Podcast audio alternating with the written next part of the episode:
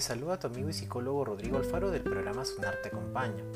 En los siguientes podcasts vamos a generar reflexiones respecto a la psicología y a nuestro bienestar emocional. En este primer podcast puntualmente hablaremos sobre la psicología y por qué nos cuesta tanto ir al psicólogo. Todos los que acudimos a un psicólogo partimos de esa búsqueda trascendental con la que mejoramos con la ayuda externa de un profesional para sentirnos bien y ser más felices con nosotros mismos y con los demás. La psicología es el eje fundamental, el pilar sobre el que gira y rota todo. Podríamos considerarlo incluso como el sol que aporta luz que todos necesitamos para vivir.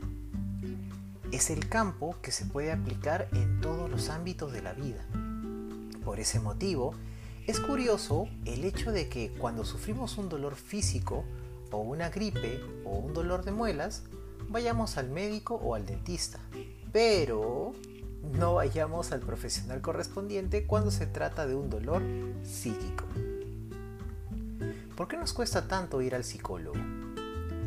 Aunque sigue habiendo mucho desconocimiento, tabús y miedos, a la hora de ponernos en manos de un psicólogo o una psicóloga, lo cierto es que nos ayudan a gestionar nuestras emociones y a afrontar mejor las dificultades que se presentan en el día a día.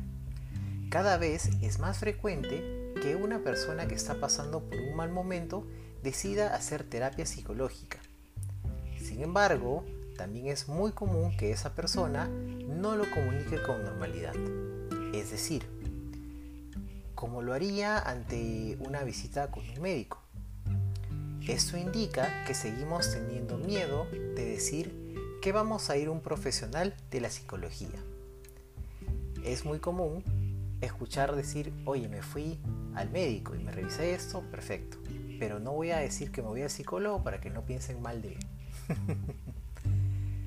Actualmente hay muchas personas que están pasando por una situación crítica una enfermedad grave, la muerte de un ser querido, una separación o divorcio, una pérdida de empleo, estrés, acoso, relaciones familiares complicadas, acoso escolar, ciberacoso, invalidez, accidentes graves, entre otros.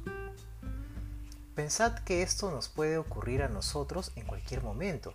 De hecho, estas situaciones afectan a una de cada tres personas a lo largo de su vida. Ahora te toca hacerte a ti las siguientes preguntas. ¿Por qué no estoy acudiendo a un psicólogo? ¿Qué miedos tengo? ¿Realmente no necesito un acompañamiento emocional? Te dejo con estas preguntas de autorreflexión y nos vemos en el siguiente podcast.